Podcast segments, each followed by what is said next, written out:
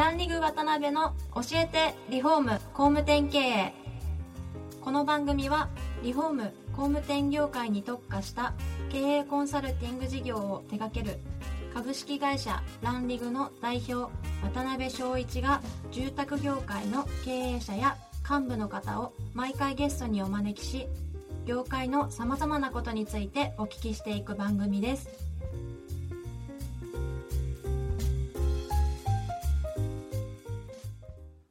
皆さんこんにちは。さあ今週も始まりました。ランリグ渡辺の教えてリフォーム工務店経営。第98回目をお送りします。司会進行の志村玲美です。パーソナリティの渡辺翔一です。渡辺さん今週もよろしくお願いします。よろしくお願いします。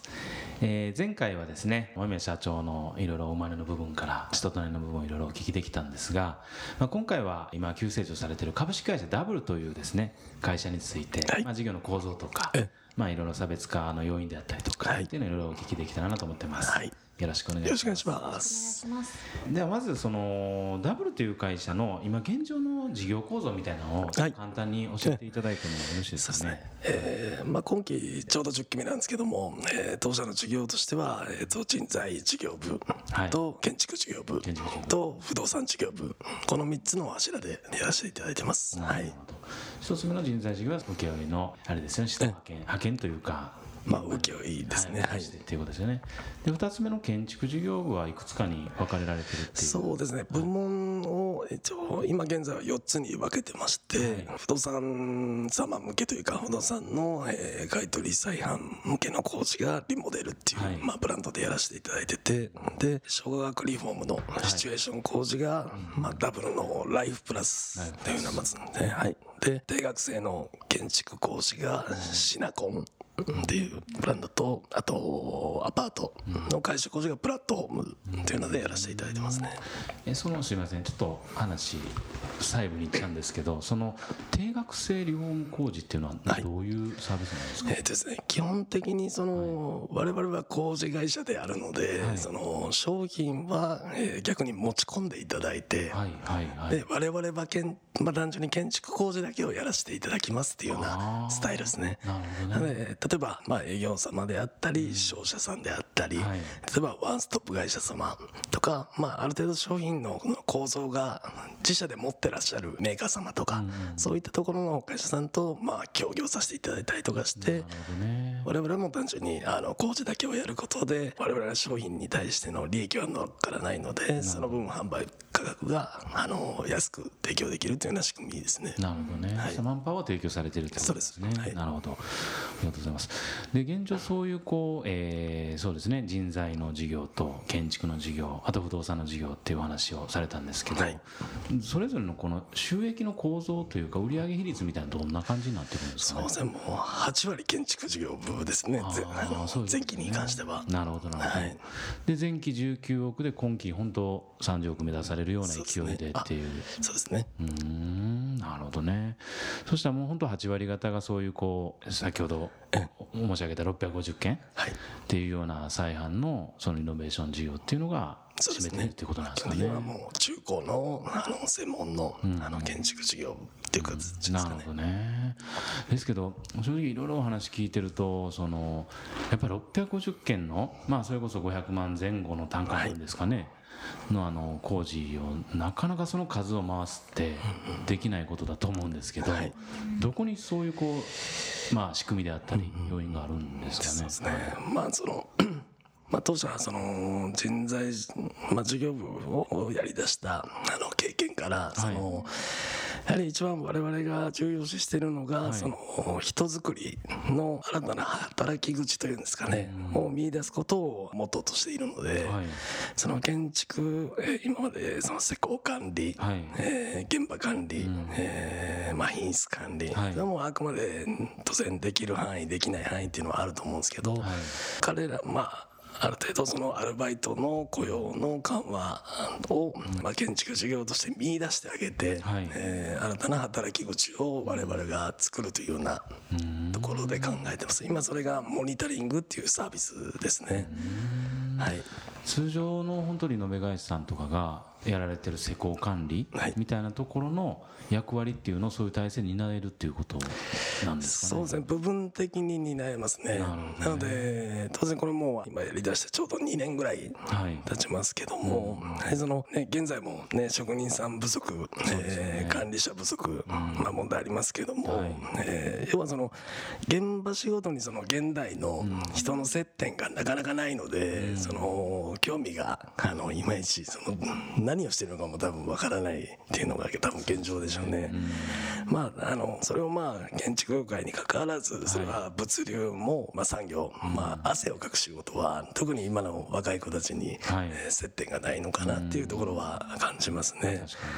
なので、まあ、労働環境の見直しは当然急務で、はい。それを活性化、えーさせることを目的として人づくりっていう当社のテーマですね。はい。を掲げてます。例えばそのね飲食中で言えば飲食に関してはねアルバイトが、えー店長をやるケースもありますけども、まあ、建築業界で、ねアルバイトでも社内的に、えーある程度その事務作業をされたりとか、はい。っていう分野でしかなかなか、あのハードルが、えーなかったので、はいまあ、当社でその現場のその、まあ、管理というよりかは、はい。現場管理の一環として、えーモニタリングっていう部門を設けているっていうようなところでしょうかね。なんでまあ今もうねあの2年ほど経ちましたが、そのまあ、ブラッシュアップして、まあ、そう正直その今やっているそのクオリティっていうんですかね、は断然にあの昔の一人一人の施工管理よりかは格段に上がってます。はいそれはあれですよね。具体的に言うともちろんアルバイトの方で回せるということはそれに本当にマニュアル化されたりとかそうです。いろんなご工夫はされてらっしゃると思うんですけど、はい。どのあたりがポイントになってくるんですかね、えーとですね、まずはまあ当然バイトでも確認できるその、まあ、分かりやすいあのウェブ化された、まあ、施工マニュアルですね、それとやはりそのこちらから情報現場から上げてくる写真とか、例えば動画とかの情報を我々が吸い上げて、そのセクションに応じた、えー管理者がそれぞれいますので、はい本社に、まあ、それで遠隔というよりかは、はい。まあ、それをまあ指示系統をはっきりさせるっていうところですかね。そしたら一人の管理者に対してたくさんのアルバイトの方が紐づいてる状態ですね、今セクションでいくと1から6までのセクションがあるんですけども、まああの例えば解体が終わってとか、はい。まあそういうセクションで1と2が同じ担当が本社で管理している。なるほどなるほど。でその下にまあ2人3人ぐらいモニタリングスタッフがい。るっていう。はい、っていうような形ですね。まあ、実際まあこれを1から6まであるのでなるほど。えー多分まあ実際ね我々のその仕事をもともとのその体制というか施工管理者っていうのはやっぱり1日に3物件あの現場打ち合わせすることが多分もう現実的に多分目いっぱいなのかなっていうところでまあ当社は吉祥寺なんですけどもなのであの例えば9時に横浜に、はい。えー到着して、でまあ1時間打ち合わせをして、でその後例えば中野に向かったとして、はい。まあ、現場に11時半ぐらいに着いたとしましょう、たら、えーまたそこから1時間程度、えーはい。打ち合わせをして、昼食をとって、はい。まあ、次にあの埼玉に向かったとしたら、まあ、次もう現場着いたらもう15時とかじゃないですか。で実際まあ、あのその打ち合わせが終わって、はい。えー会社に戻るのは5時とか6時とか、そうでしょう。っていうのが多分今までの施工管理者のルーティンワークというかになってたんですけど実際その1日の打ち合わせ時間が3時間に対して、えー移動時間が6時時間ですよ。でやはりその会社そこから戻ってきてチームワークしてってなるとやっぱり日付変わったりとかそういうのがやはりその常習化している。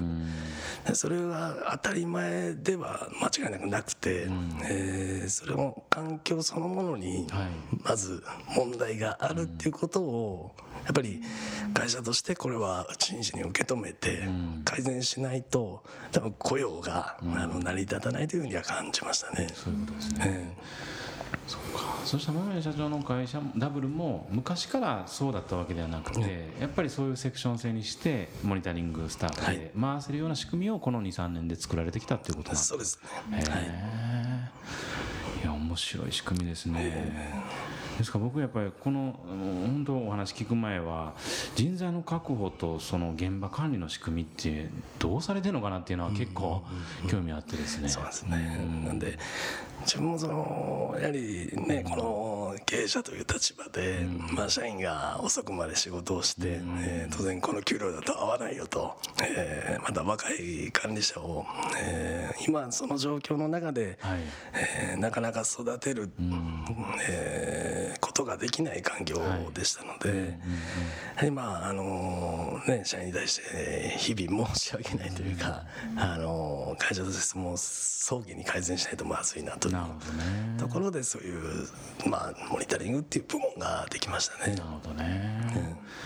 りがとうございますちょっとそしたらちょっとこの続きは、時間にもなってきたんで、ね、はい、次回でいろいろまた詳しく、はい、お越しいただきますのでまた詳しくお伺いしたいと思います。本日はありがとうございました、ありがとうございます。今回もランリグ渡辺の教えてリフォーム工務店経営をお聞きいただきありがとうございました。番組では渡辺や住宅業界の経営者幹部の方へのご質問を募集しています。ウェブサイトランリグにあるお問い合わせフォームよりお申し込みください。お待ちしています。